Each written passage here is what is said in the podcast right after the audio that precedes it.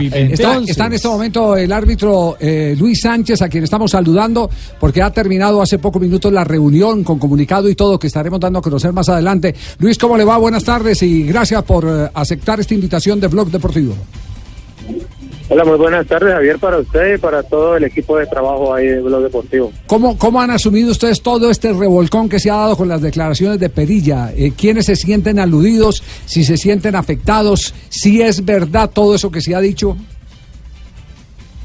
Bueno, yo creo que, que afectados todos, porque eh, yo lo que no comparto es la manera como se generalicen eh, unas denuncias. Yo he sido siempre eh, partidario de que si de que si usted tiene algo que denunciar y tiene unas pruebas pues lo haga porque esto pues esto tiene eso es con personas debe ser eh, de manera personal presentarlo ante las autoridades competentes pero no hacer y crear un espectáculo de esto donde nos vemos afectados nosotros como personas eh, nuestras familias eh, un gremio que es bien difícil y una labor bien difícil de desarrollar en nuestro país como lo es eh, ser árbitro de fútbol, pues para que se vea empañada por declaraciones que, que si hay argumentos y hay fundamentos, Javier, yo soy el primero el que digo bienvenidos sean. Pero cuando se hace así de manera que es solo con supuestos y, y no se dan las pruebas, es la, la parte que no comparto. Ya, eh, ¿siente, afectada, ¿siente afectada su imagen en, qué aspecto? ¿En el aspecto netamente moral por el tema de que a todos los metieron en, en, en el mismo cuento de que, de que hay jaula de las locas en el arbitraje? ¿O lo siente eh, por considerar que usted ha ocupado un cargo importante que lo ha llevado a ser juez FIFA y ahora se está poniendo en duda por parte de los denunciantes de que eh, se manipularon todo ese tipo de nombramientos? Creo que en ambos aspectos, Javier. Primero, eh, en la parte personal, porque pues es igual eh, jugar pues con la dignidad, con la honra de las personas. Eh, creo que aquí cada uno pues ha puesto, o sea, yo hablo a, a, título personal, me ha tocado muy duro para lograr lo que he logrado en el arbitraje.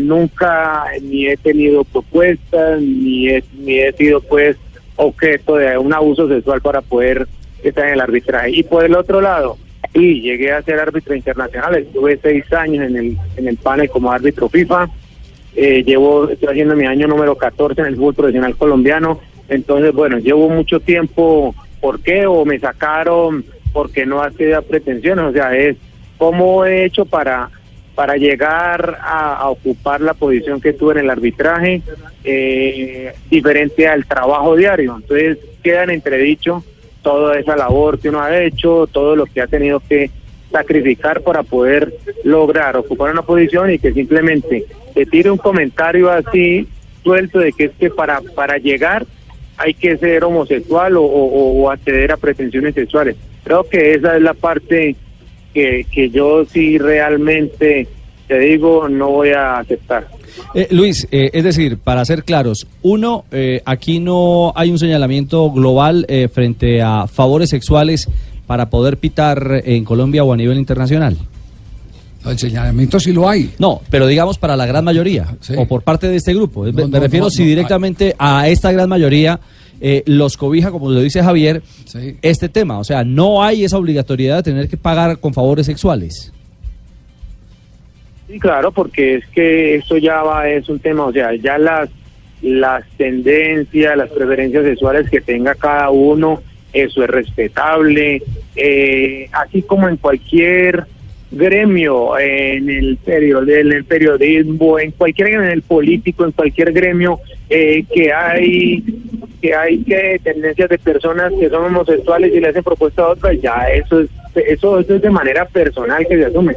Lo que lo que no me parece bien es hacerlo de esa de esa forma generalizada porque es que habemos personas o en, en mi caso particular que me ha tocado luchar contra viento y marea contra muchos factores para poder sostenerme como árbitro del fútbol profesional colombiano. Luis, ayer también, eh, bueno, con las denuncias, eh, también se dijo que los árbitros, eh, por parte del señor Imer Machado, que estaban siendo objeto de insultos o de presiones.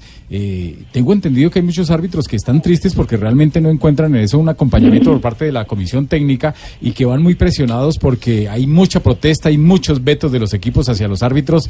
¿Usted qué ha escuchado qué ha sentido? No, yo eso hoy personalmente lo manifesté. Eh, siento que, no hay ese, o sea, hoy utilicé una frase, o sea, creo que la comisión arbitral con las personas que hoy por primera vez conocí, los miembros son unas personas que de entrada generan un respeto absoluto y que de una manera u otra están viendo salpicados ahora.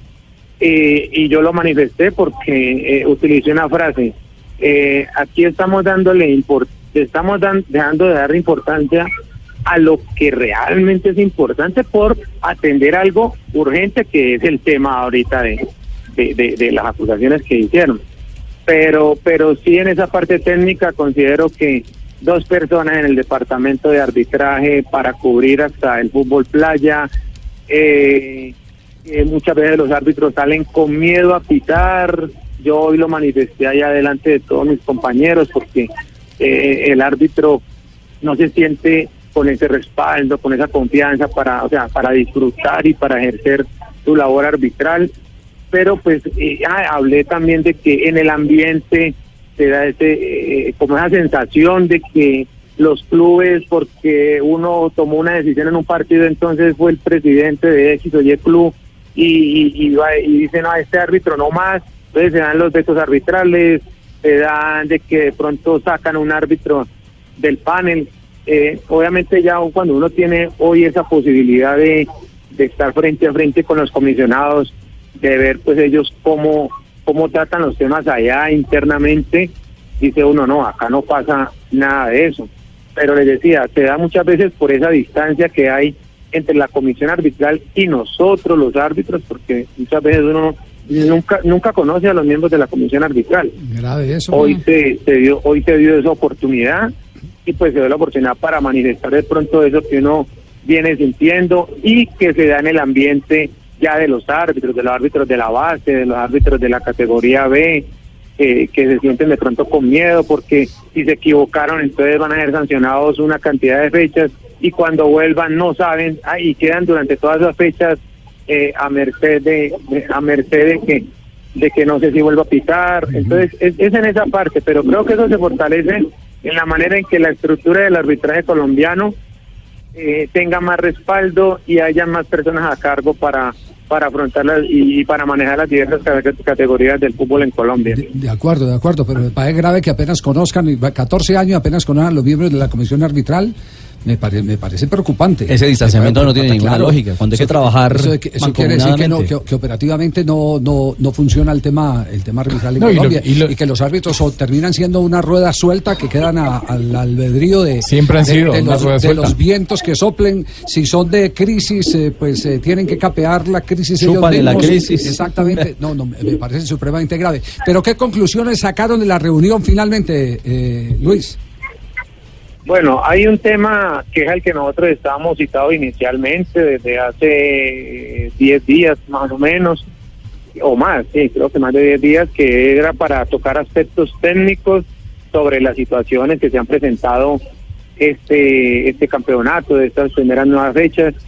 Eh, yo fui una de las personas que más me alegré de hoy, primero poder conocer a los de ver a los comisionados, segundo de que, toquen esos temas, porque como ahorita las pretemporadas están divididas en dos grupos, hay árbitros que uno no conoce, es más, este año los árbitros internacionales no tuvimos la oportunidad de compartir con ellos en la pretemporada, entonces cada uno manejaba unas informaciones, ya cuando tenemos la oportunidad de reunirnos todos, hacer una evaluación de lo que se hace en el campeonato, nos muestran los videos de los de pronto los errores que se han cometido, bueno, entonces qué vamos a hacer para, para corregirlo. Creo que en esa parte, bueno, eh, eh, contento. Ahora sobre el otro tema, que es lo que ahorita pues están los medios de comunicación y estamos en el ojo del huracán, eh, pues por eso se sacó un comunicado donde pues aquí de manera general el que quería pues lo firma, el que no, que de pronto se sienta, sienta que no, que es que ha sido eh, agredido y que está de acuerdo con las acusaciones que hacían, estaba en la, en la libre decisión de hacerlo. Pero digo, lo digo de, forma personal, eh, nunca he estado involucrado en estos casos ni me ha tocado pagar plata para, para poder dirigir y en, su momento le, haya tocado oír esa parte, pues que haga sus denuncias y listo. Aquí creo que por el bien del arbitraje y del fútbol. Pero usted habla por usted o habla o, hay varios árbitros que están en la misma posición suya. Creo que si todos firmamos hoy, allá se, se manejó de esa manera, creo que, es porque todos estaban de acuerdo. Claro, que ni pagaron favores eh, con favores sexuales su calificación, ni tampoco eh, con favores económicos. están exactamente engrasando eh, a quienes toman las decisiones. Pues eh, de verdad, Luis, le, agradecemos mucho. mire, eh, yo no sabía que este tema seguía tan agitado.